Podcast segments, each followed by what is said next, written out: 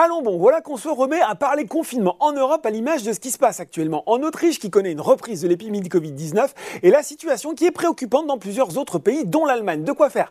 Tousser le CAC 40 qui finit la journée sur un repli de 0,42% vers les 7112 points dans des volumes importants, près de 5,3 milliards d'euros échangés en cette journée des trois sorcières traditionnellement marquée par la volatilité des échanges en raison de l'expiration de toute une série de produits dérivés. Mais, mais grâce à un bon début de semaine, l'indice français parvient tout de même à gagner 0, 0,29% sur 5 séances.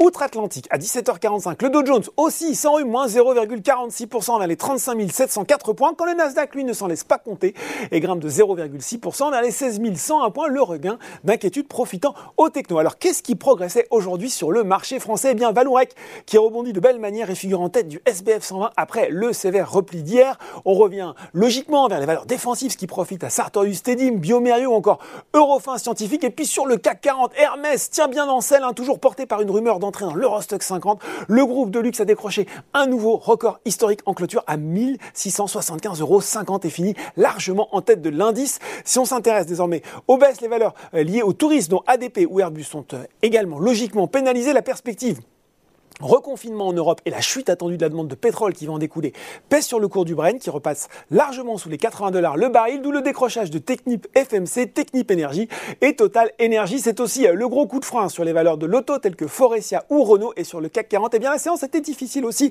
pour les bancaires à l'image de BNP Paribas et Société Générale pénalisées par la baisse des rendements obligataires à noter. Enfin sur le SRD Art Market toujours aussi euh, volatile mais après la séquence de forte hausse, c'est eh bien quatrième séance de baisse consécutive à moins 30 aujourd'hui.